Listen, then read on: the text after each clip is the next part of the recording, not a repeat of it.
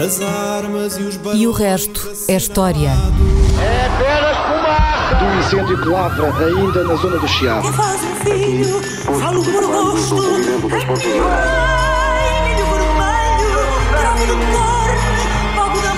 Quer transformar este país numa ditadura. Não, não. Com João Miguel Tavares e Rui Ramos.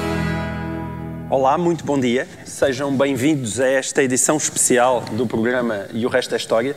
Desta vez estamos em Guimarães, no Centro Cultural Vila Flor, no quinto encontro Fora da Caixa, organizado pela Caixa Geral de Depósitos.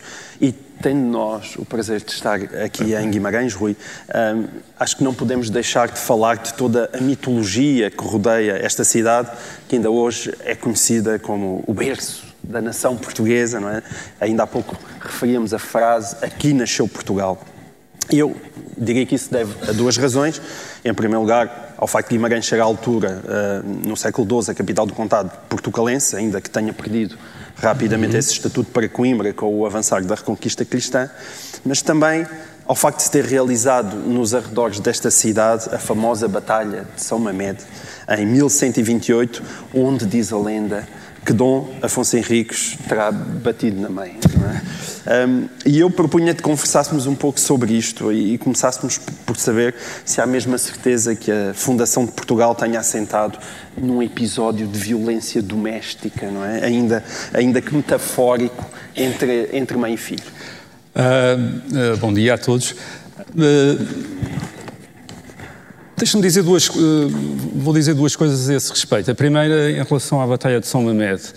Ah, é interessante a associação dessa batalha em 1128 e a, ah, e a fundação da nacionalidade. Isto é, o professor José Matoso, que foi meu professor, um grande, um grande mestre da história medieval portuguesa, tem até um artigo em que, em relação a essa batalha, o título do artigo é A Primeira Tarde Portuguesa. É um título bonito, quer dizer, a Primeira Tarde Portuguesa.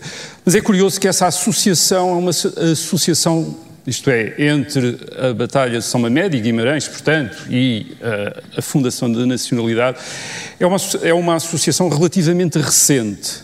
Ah, Eles na data altura não sabiam do que ia ser a primeira tarde. Sim, não sabi- não- provavelmente não souberam. Não Eh, souberam Nunca chegaram a a, saber que era a tarde. primeira tarde portuguesa.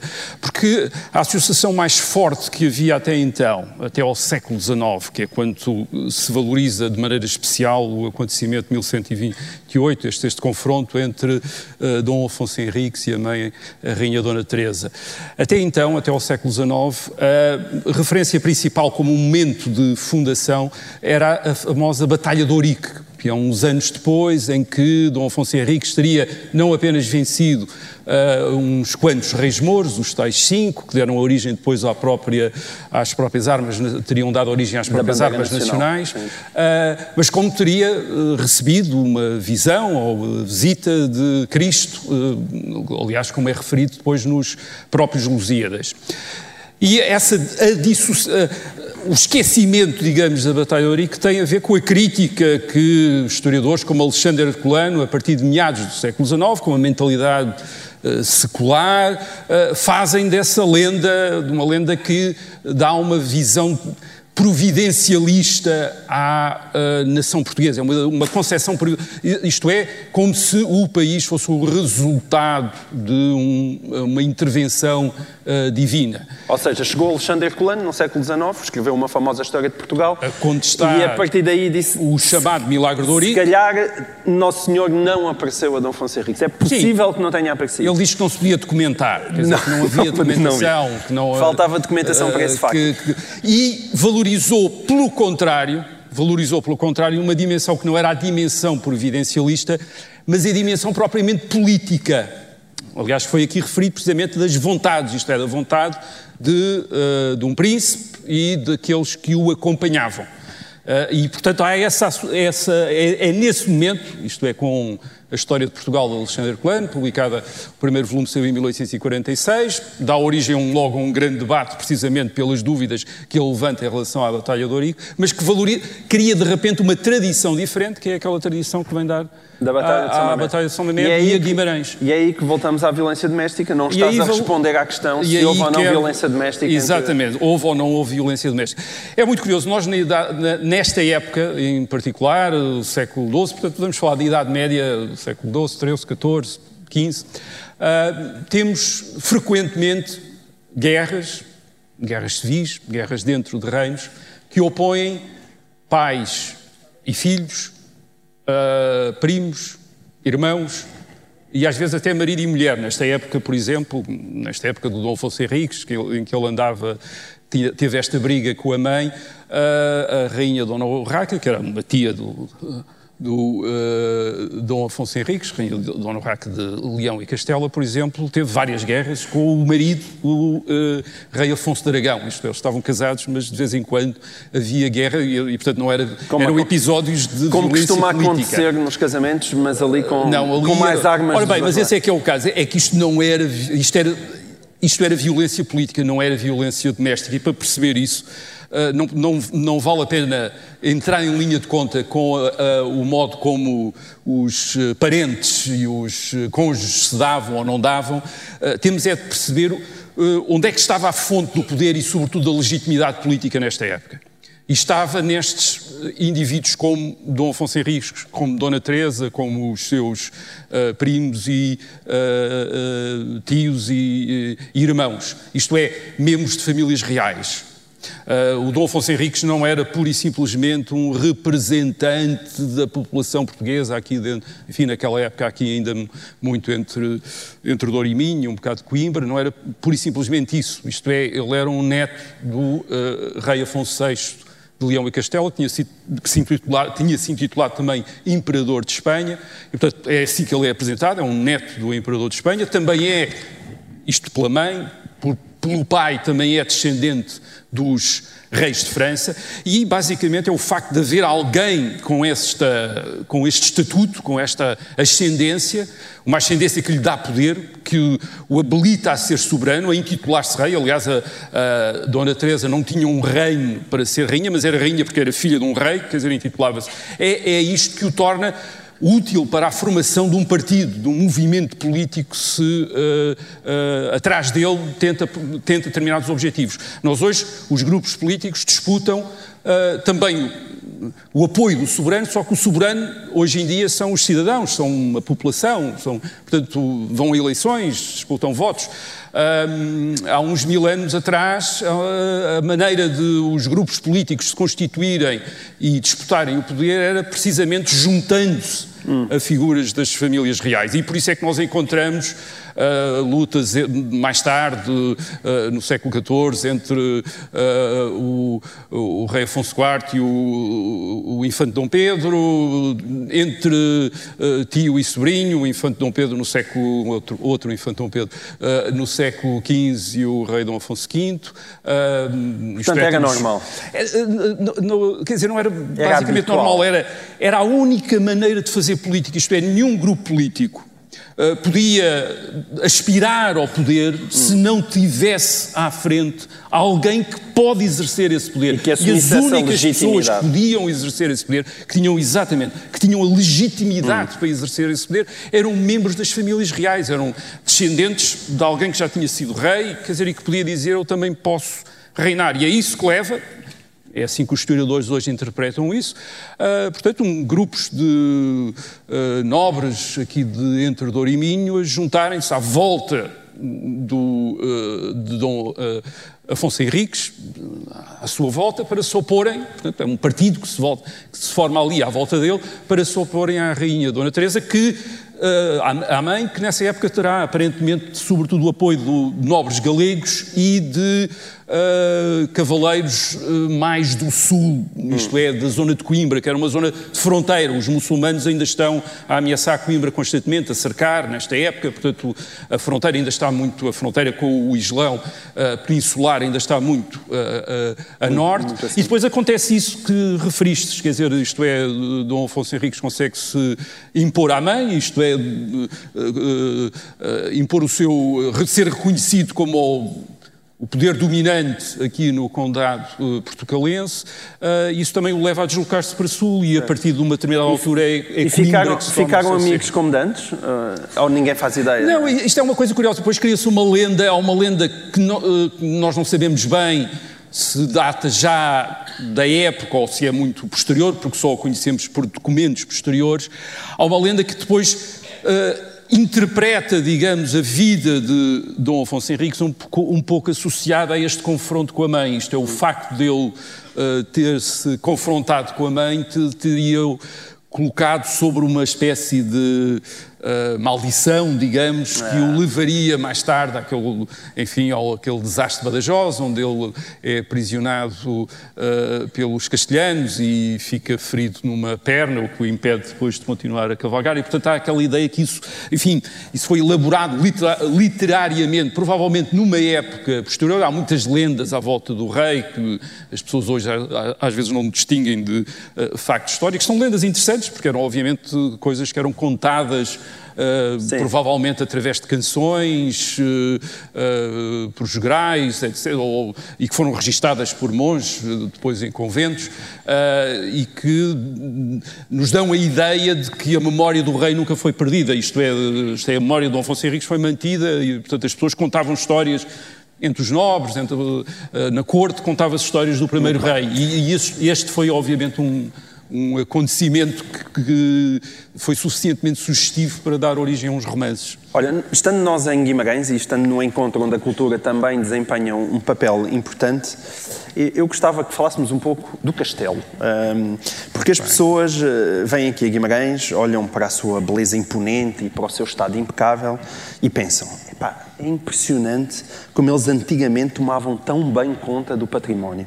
Ah, mas a verdade é que não tomavam nada, não é? O castelo chegou a ser pouco mais do que uma ruína no século XVII, pedaços dele foram usados para outras construções e só foi classificado como monumento nacional no início do século XX. Aliás, apenas com a criação da Direção-Geral dos Edifícios e Monumentos Nacionais, já em pleno Estado Novo, é que ele foi reconstruído e foi reinaugurado em 1940 durante as comemorações do oitavo centenário da fundação da, da nacionalidade. E algo muito parecido, aliás, aconteceu em Lisboa com, com o Castelo de São Jorge. Ou seja, aquilo que nós temos como a nossa memória de um passado com 800 anos, na verdade não tem sequer 80 anos e boa parte dessa memória é completamente inventada. E eu acho que valia a pena falar sobre isto, não é? A memória engana bastante, não é, Rui? Uh, uh, uh, quer dizer, a memória é uma coisa que nós cultivamos. e essa descoberta, às vezes, é um bocadinho chocante, porque... É, olha, é chocante para os meus miúdos. Eu chego aqui e digo, estás a ver este castelo? Não, isto não... Exatamente, porque... Não era assim, de facto. Isto, isto, isto são só 80 anos. Eles ficaram chocados quando souberam que o Castelo de São Jorge, na verdade, tinha sido todo reconstruído em, mil, em 1950. Parcialmente, quer dizer, e muita gente também ficou chocada este ano quando houve o incêndio da Catedral de Notre-Dame em Paris, as pessoas viram cair aquela agulha, aquela, enfim, julgaram um monumento eh, medieval. Sim, caia a agulha. Caiu a agulha. Não, já estava ali há mil anos. Não estava, quer dizer, aquilo é uma coisa do século XIX, quando aquilo foi reconstruído para ter um aspecto mais medieval. Quer dizer, vamos lá ver, nós, nós associamos Vai a nossa ter um memória... aspecto mais medieval. É, exatamente. Uh, nós associamos a nossa memória histórica a edifícios, a lugares uh, uh, que tiveram uma história, obviamente, mas uma história que foi para além daqueles acontecimentos ou daqueles momentos que nós depois começámos a valorizar. Nós temos de nos lembrar que uma, quase todos estes edifícios tinham um uso, quer dizer, isto eram, eram coisas que as pessoas usavam. A igreja era para, as igrejas eram locais de culto, os castelos eram locais de defesa e, portanto, estavam associados a essa, não a uma, uma preservação de uma memória qualquer, mas ao seu uso. Quer dizer, e portanto, ao longo de séculos, sobretudo edifícios que duraram muito tempo, quer dizer, ao longo de séculos foram ou transformados, quer dizer, nas igrejas, de, de repente, uma igreja eh, medieval estava cheia de talha dourada no século XVII, que é uma coisa que irrita muito quando no século XIX se começou a criar eh, uma, uma espécie de culto à volta do românico, isto é, como uma, como, como algo de uma pureza maior, uma arquitetura religiosa de uma pureza maior, e portanto irritaram-se muito com aquelas intromissões barrocas. Aliás, houve, menos, houve mesmo uh, iniciativas de, destrui, de destruição de, dos revestimentos uh, barrocos, portanto, uma espécie original. de vandalismo em nome da pureza, da pureza original. mas as, as, pessoas no passado tinham usado aquilo normalmente como nós usamos nas nossas casas, mudamos a mobília, abrimos mais uma janela, não estamos ali preocupados em manter a casa exatamente como quando como chegámos lá no primeiro dia, quer dizer, vamos, adapta, vamos nos adaptando. Ora bem, isto aconteceu assim, aconteceu também com edifícios que obviamente tinham um, um uso por exemplo, relacionados com a defesa, a partir de determinado, como eram os castelos, as muralhas, a partir de um determinado momento deixaram de ter esse uso e, antes de se tornarem ex-libris e imagens de uma cidade, começaram a ser usados, sobretudo, ou como uh, fonte de materiais, uma espécie de pedreiras, quer dizer, onde se podia buscar pedras para fazer outras, uh, outras coisas. Isso aconteceu em todo lado, quer dizer, no Egito eles também andaram lá a arrancar coisas das pirâmides para ir fazendo coisas, não conseguiram destruir aquilo, porque era, aquilo era uma coisa coisas enormes, eram umas coisas enormes. Mas fizeram assim, demoliram as cidades no século XIX, no princípio do século XIX, quando as cidades começaram a crescer, de repente as muralhas começaram a ser, as muralhas as antigas muralhas defensivas começaram a ser complicadas. Ora bem, quando é que isto tudo mudou? Mudou quando uh, os Estados uh, começaram a, digamos, a a associar também a sua legitimidade, a sua razão de ser, sobretudo na Europa, à ideia de nação, a ideia de nações, isto é, os Estados-nações, e essas nações Já não é uma ideia divina. Sim, não... nem a dinastias, nem, nem, dinastias, portanto, nem até, nem até religiões, história, no é? sentido de ser um Estado católico ou um Estado protestante, mas uma nação, os alemães, os italianos, os portugueses, os espanhóis. E esses precisavam de uma história. E esses, é, a nação era definida por uma história, e a história precisava de locais, de uma espécie de novos templos, onde os cidadãos destes Estados representativos pudessem ir e, de uma certa maneira, sentir a continuidade com o passado. Dizer assim: foi aqui que o rei fez isto, ou foi aqui que a população fez aquilo, quer dizer, olha, foi exatamente neste sítio que se deu a batalha de... Este era o castelo onde ele esteve cercado, ou, ou que ele Portanto, conquistou. o castelo de Guimarães como se fosse assim um, um presépio nacional. É um lugar de nascimento, exato. Foi necessário criar esses locais, eh, esses, enfim, os franceses, os historiadores franceses chamam isto, eh, eles arranjam sempre os nomes engraçados para estas coisas, locais de memória, quer dizer, locais de memória, quer dizer, isto é, sítios onde as pessoas vão uh, uh, digamos, religar-se, ter aquele momento, aquela experiência, hum. e por isso esse choque quando percebemos que aquilo não é genuíno. Porquê? E, portanto, nós olhamos para aquelas ameias pontiagudas do Castelo de Guimarães e pensamos, que lindo, e imaginamos Dom Afonso Henriques Sim, ali, lá, espreitar entre as ameias. espreitar entre as ameias, e afinal e provavelmente não tinha ameias ou, ou não tinha, ou, ou, aquelas ameias não eram as ameias originais. Porquê? Porque a partir de determinada altura percebeu, quer dizer, bom, sentiu-se a necessidade, sobretudo entre o século XIX e o século XX, de ajudar um bocado a memória, isto é, ajudar-os, porque os, o, uh, precisamente pelo seu uso, por aquilo que eu estava a dizer, isto é, por não terem sido valorizados para, para além do seu aspecto utilitário, muitos destes locais não, é, não estavam à altura da dignidade que de repente adquiriram. E, portanto, houve, por exemplo, em meados do século XX em Portugal, um grande esforço de reconstrução deste património histórico, aliás, que tinha começado a ser classificado uh, desde o princípio do século XX, isto é a classificação do património, portanto o Estado começou a dizer não se pode já não podem demolir este castelo, não o demoliram até agora, já não podem demolir, já não podem demolir estas muralhas, não podem de destruir este solar, não o podem modificar, e houve um grande esforço de uh, uh, recuperação. Um esforço de recuperação que foi que que teve também uma dimensão de ajudar, digamos, um pouco a, a, a, a imagem que as pessoas tinham do que é que era um castelo medieval. Portanto, através de gravuras, viam sempre aquelas ameias, e a melhor maneira de convencer as pessoas que aquilo era mesmo um castelo medieval era ajudar a história um bocado, quer dizer, e pôr lá também umas. ou, ou tornar uma determinada igreja, recuperá-la e torná-la mais românica, ou torná-la mais gótica, mais manuelina. Isso foi feito com o Mosteiro dos Jerónimos em, em Lisboa, no século XIX ainda, aquilo foi tudo. As imagens, há fotografias do Mosteiro dos Jerónimos, meados dos anos 60, 70, quer dizer, e é um horror, quer dizer, aquilo está completo, aquilo é uma pedreira, está demolido, quer dizer, aquilo está, aquilo está tudo para o chão, quer dizer, e aquilo foi tudo reconstruído, tal como está ali agora, quer dizer, aquilo foi tudo levantado, foi tudo levantado. Foi esse esforço que se fez, quer dizer, Eu acho que não, não, devemos ter muitas angústias em relação a isto. Quer dizer, assim, afinal, isto nada é genuíno, é tudo inventado. Portanto, uhum. quando nós chamamos de inventado, temos, temos associamos logo. É mentira. Não. O, o, passado é uma coisa que nós vamos criando, tal como vamos criando o futuro também. Porque o passado é também alguma coisa que nos dá sentido. E, portanto, entre tudo aquilo que aconteceu, entre tudo aquilo que sobreviveu, uh, documentação, monumentos, uh, portanto, património edificado Cada geração vai recuperando e vai gerindo uh, tudo aquilo que tem sentido para nós. E Guimarães, no, uh, em meados do século XX, adquiriu, foi investida deste grande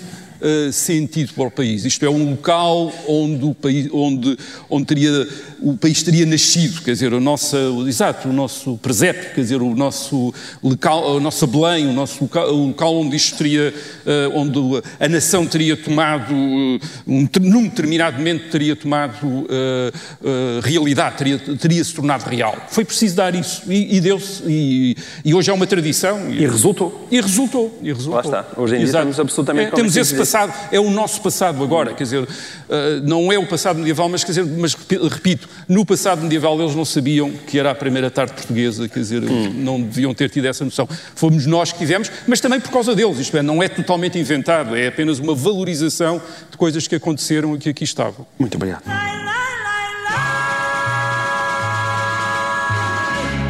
Eu recordo que estamos em Guimarães, no quinto encontro Fora da Caixa, numa edição especial do programa E, e o Resto é História. Um, e estamos aqui uh, num, numa reunião organizada pela Caixa Geral de Depósitos, e esse parece-me um ótimo motivo para recuperar uma pergunta, aliás, de um ouvinte. Nós, eh, como, como já os ouvintes sabem, podem enviar questões para história.observador.pt, colocarem as suas dúvidas existenciais.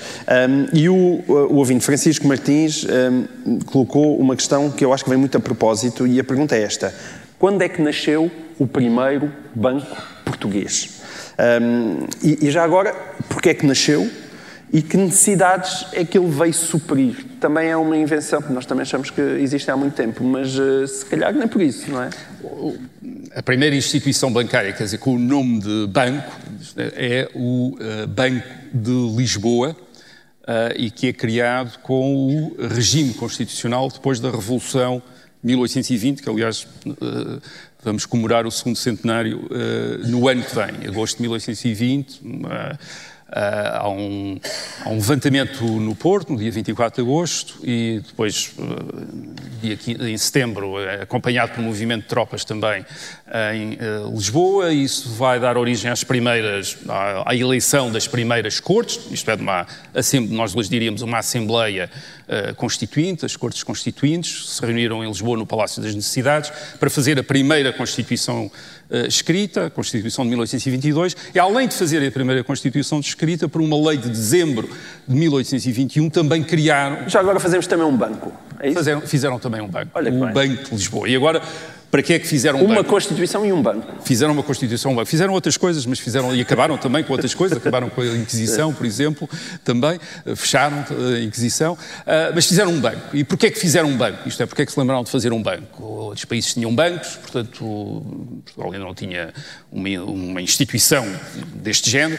Bem, fizeram um banco basicamente para acorrer a uma necessidade do Estado. O Estado não tinha crédito. Portanto, fizeram um banco que estávamos falidos, é isso? Fizeram um banco que não tínhamos crédito. Sim, estávamos mais ou menos falidos. Quer dizer, a Revolução de 1820 acontece num contexto de, que é o da pós-guerra, de um pós-guerra. Uh, nós chamamos as, uh, as invasões francesas de 1807, 1811, 12, as guerras na, a guerra peninsular, como se diz na Europa, a guerra com os franceses. Uh, mas isso corresponde a um período de grande esforço militar aliás, da maior parte dos Estados europeus, entre o fim do século XVIII e o princípio do século XIX, ligados à França, ligados à França, e esse esforço militar é também um grande esforço financeiro.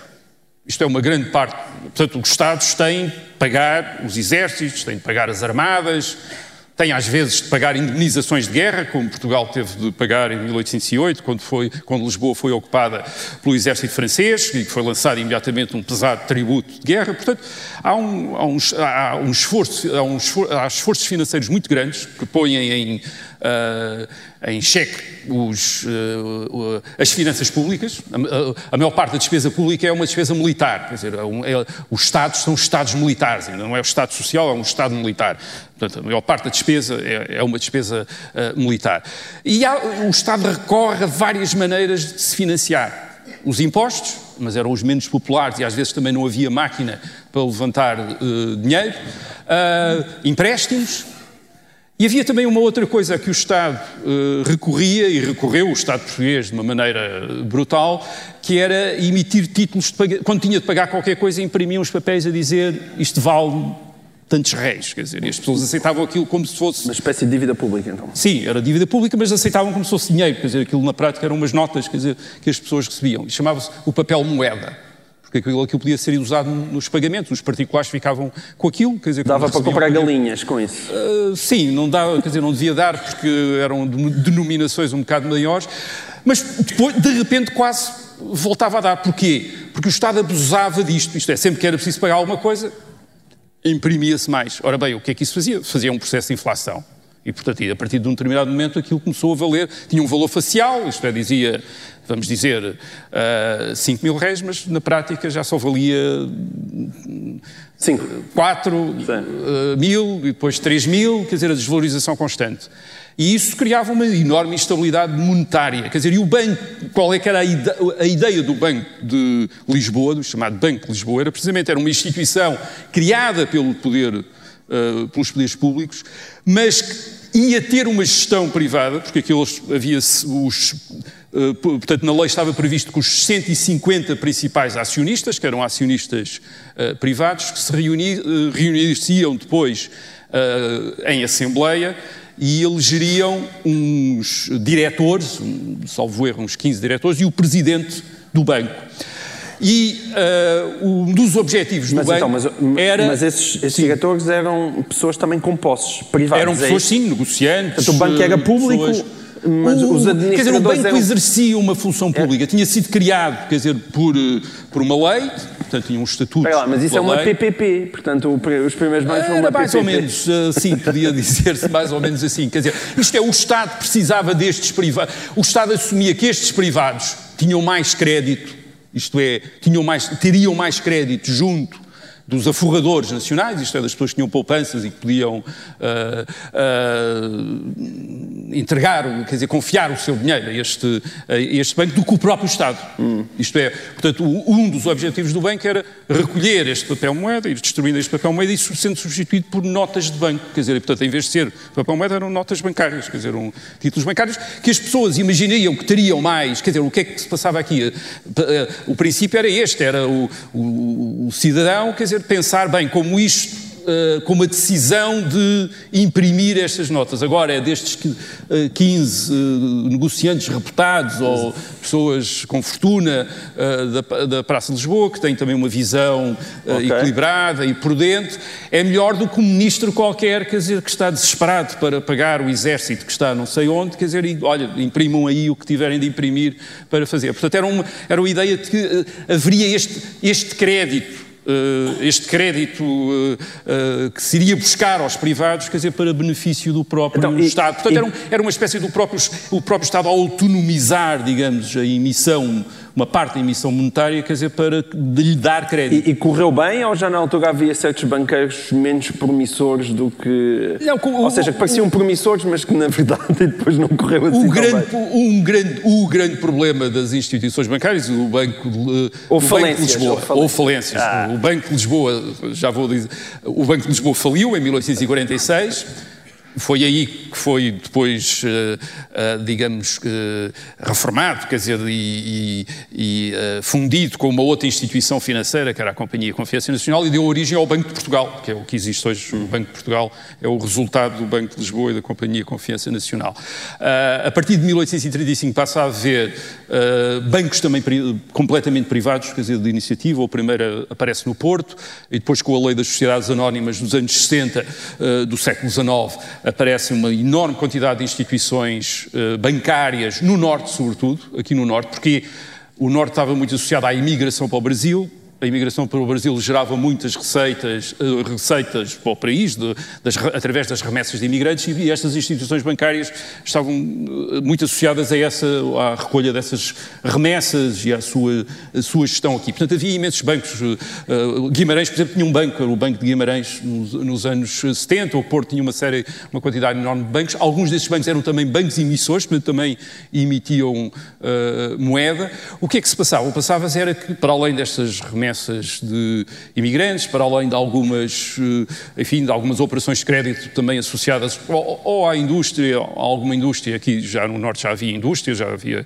no, no fim do século, eh, no último quartel do século XIX já estava aqui a desenvolver uma indústria têxtil relativamente importante, também havia obviamente interesses agrícolas, o vinho do Porto, etc. Portanto, mas para além disto, o grande quer dizer, os grandes negócios estavam todos associados ao Estado. Quer dizer, o maior negócio de todos, que era o monopólio do tabaco, que era disputado pelos empresários, porque de facto era aquele que assegurava receitas muito grandes. Uh, portanto, o, o Estado tinha o monopólio da venda do tabaco em Portugal e concedia-o a privados para explorar. E, portanto, dizer, o que tu estás a dizer é que se o Estado falia ou chegava próximo é, disso, e lá os, ia ao banco. A maior parte dos bancos, quer dizer, o, o, a maior parte dos investimentos, quer dizer, que os bancos do dinheiro que recolhiam, uma grande parte não estavam envolvidos em operações, digamos, eh, comerciais, estavam em uh, dívida pública.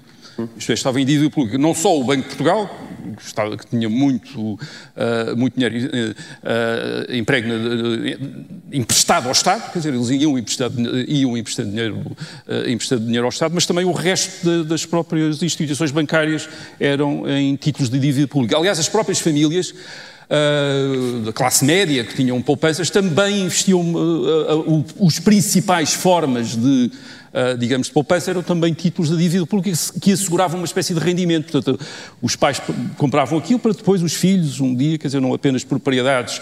Havia duas formas, quer dizer, praticamente de, Bom, uh, para uma é... classe média ter um rendimento. Ainda acontece com os certificados da Fogo. É? é, exato, que era, ou tinham, ah, um deles era adquirir propriedade uh, agrícola ou, ou, urbana para rendas, portanto, para, para, para ter rendas, e outro era ter estes, estas rendas de, de... E claro, quando havia dificuldades eh, financeiras, ou às vezes por uh, imprudência, digamos, dos bancos. Em 1876, isto foi quase tudo à falência, essas instituições bancárias. Há uma crise. Há uma crise precisamente está associada a problemas de câmbios com o Brasil. Passa a haver menos remessas de imigrantes, porque o câmbio brasileiro degradou-se e, portanto, os imigrantes portugueses no Brasil deixaram de enviar tanto dinheiro como enviavam. Portanto, aqui ficou-se imediatamente aflito. E, entretanto, os bancos portugueses, estes bancos daqui, também tinham descoberto os títulos da dívida espanhola e que andavam a comprar títulos da dívida espanhola, que Espanha estava também num, eh, estava numa república, havia uma guerra civil e, portanto, fazia-se bons negócios com, com, especulação, uma especulação uh, grande. Uh, e em 1866, no verão de 1866, isto vai praticamente quase tudo à falência, o Estado para, tem de correr aos bancos, arranja um empréstimo em Londres e, curiosamente, como é que esse empréstimo é usado? Esse empréstimo, que já ouvi isso em algum é, sítio. Esse, mas, é, mas é curioso, esse empréstimo é usado para pagar o, os créditos que o Banco de Portugal tinha feito ao próprio Estado, isto é para libertar o dinheiro do Banco de Portugal, e depois o Banco, o Banco de Portugal fica com dinheiro para ajudar os bancos aqui do Norte. Quer dizer, mas basicamente a, a razão pela qual o Banco de Portugal também não podia ajudar é porque tinha quase todo o seu capital uh, em, no, em, operações de crédito com, com o Governo, com, uh, com o Estado. Facto, Portanto, há uma, a, a, banca está muito associada desde o princípio ao poder político. Okay. Uh, isto é, não apenas pela, por esta espécie de regulação que o, uh, o Estado uh, e o, uh, já exerce das atividades bancárias, mas também por este pelo poder político proporcionar grandes negócios, isto é, rendimentos.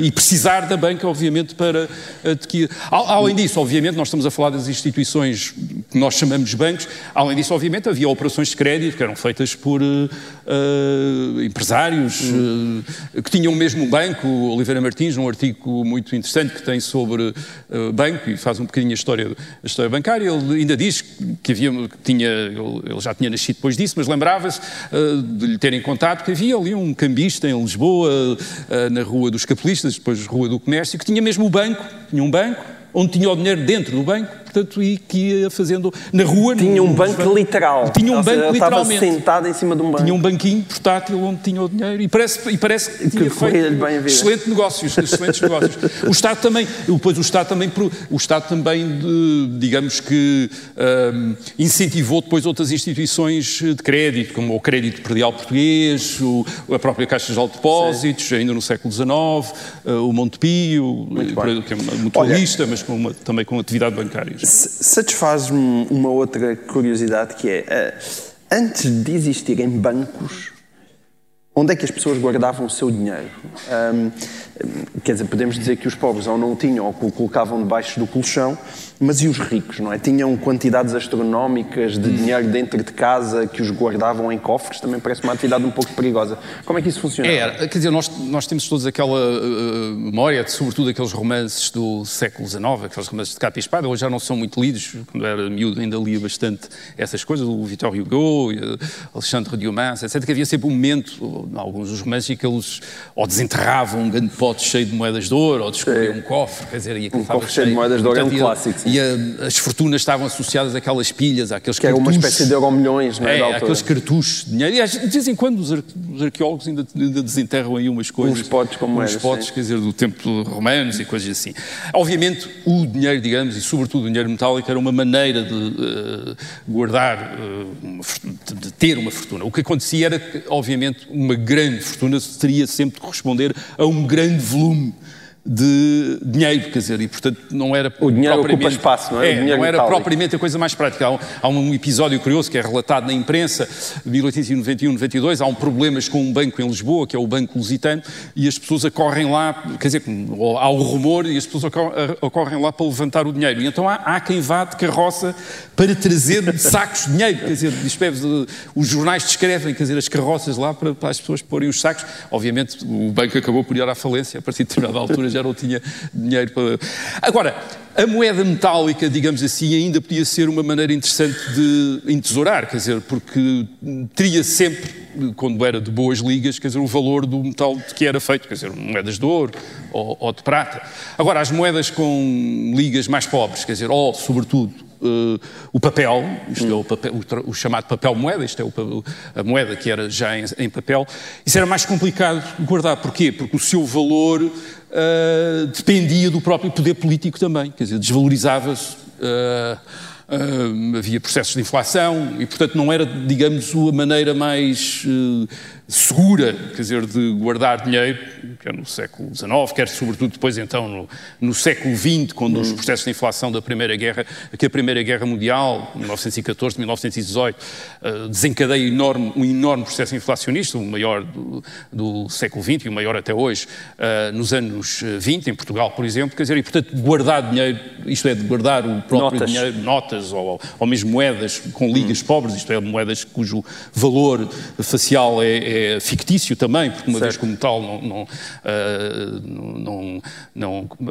enfim, às vezes Não corresponde de à realidade do É, metal às vezes ao com- seu valor facial. Pronto, ah, e ah, portanto não era muito prático e portanto as pessoas tinham outras maneiras de, de guardar valores, quer dizer, isto é, havia objetos enfim, além dos patrimónios, as terras, Sim, casas, essas coisas todas. Quer dizer, havia objetos também que as pessoas iam, iam eh, eh, usando para, eh, como depósito, quer dizer, como, como depósito de valor. Por exemplo, aqui no Entre Douro e Minho, na- nas zonas rurais, eram, eh, eram muito frequentes as joias, por exemplo. Isto é, os cordões, os brincos, os eh, anéis, quer dizer, tudo aquilo que era um joia, a ourivesaria, portanto, tudo aquilo que estava associado à ourivesaria, era uma maneira de guardar valor. Portanto, tinha Ou várias... seja, quando olhas para um colar de ouro, não é? Sim, quando Nós hoje em dia para olhamos lavradeiras uma, do Minho por uma questão carregadas. estética. Não era Mas só não. estético. Quando olhávamos para aquelas lavreiras de milho nas feiras, quer dizer, do- nas festas, quer dizer, carregadas de ouro, quer dizer, aquilo era uma, uma espécie de mostrar a conta bancária, quer dizer, exibir o cartão de crédito, quer dizer, portanto, mostrar, quer dizer, uma casa rica, senhoras ricas traziam aquilo tudo. Aquilo tinha várias vantagens, além de se poder mostrar. É que eu eh, agora, quando nós mostramos aquele cartão de crédito, Sim, mas não trazes, não trazes ao, ao pescoço, quer dizer, não pões ao pescoço o cartão, o cartão de crédito. Mas quando abres um pagamento. carteira Quando abres, tens de abrir a carteira. Mas ali trazias, portanto, ao peito, quer dizer, trazias isso tudo. Isso tinha várias vantagens, quer dizer, tinha a vantagem da exibição, mas também aquilo era muito transportável e conservava o valor, portanto, tinha, tinha às vezes vários valores, tinha o valor do metal, mas também tinha o valor da orivesaria, do, do, do, do, trabalho, portanto era uma coisa que podia ser vendida vendida em qualquer lado, quer dizer, no estrangeiro, em Portugal, quer dizer... E de certa forma ainda acontece hoje em e dia. E aconteceu, é? por exemplo, há momentos dramáticos na história da Europa, quer dizer, que é assim que as pessoas, digamos, conseguiram uh, desenvencilhar de grandes sarilhos. Portanto, uh, refugiados, imigrantes na Europa, quer dizer, uh, durante a Segunda Guerra Mundial, por exemplo, uma das coisas que as pessoas faziam era precisamente as joias, quer dizer, usavam as joias, fugiam com as joias, quer dizer, de, de um país, por exemplo... Certo Uh, Vender as pratas. E depois vendiam aquilo, quer dizer, quando iam para outro país, iam, vend, iam, vend, iam vivendo das joias que tinham trazido de, de, casa. Obviamente isso também se aplicava a outras coisas, mas mais difíceis de, de transportar, como pinturas, hum. uh, mobiliário, etc. Quer dizer, uh, e claro, em momentos de grandes aflições para as famílias, essas coisas apareciam todas no mercado. Por exemplo, é o que acontece nos anos 20 do século XX, no pós-guerra, depois da Primeira Guerra Mundial, com o processo, o processo um dos, um dos uh, consequências do processo inflacionista foi precisamente a destruição destas, ou degradação das rendas que as pessoas tinham, quer dizer, destas uh, rendas fixas, quer dizer, rendas de, a pessoa tinha um prédio, tinha rendas de casa fixas, que em 1914 então, era joia... ótimo para viver, em 1920 não valia absolutamente é nada. E foram as joias, quer dizer, há muitos relatos, o Raul Brandão nas memórias tem disso, de pessoas uh, de classe média a vender coisas na, nos antiquários e até às vezes na rua, a vender joias, a vender uh, mobília, a vender peças de vestuário, etc. Muito bem. Rui, obrigadíssimo.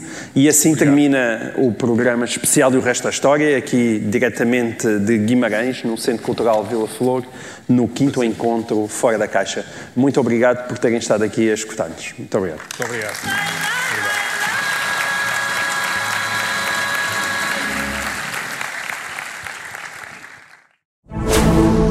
Rádio Observador.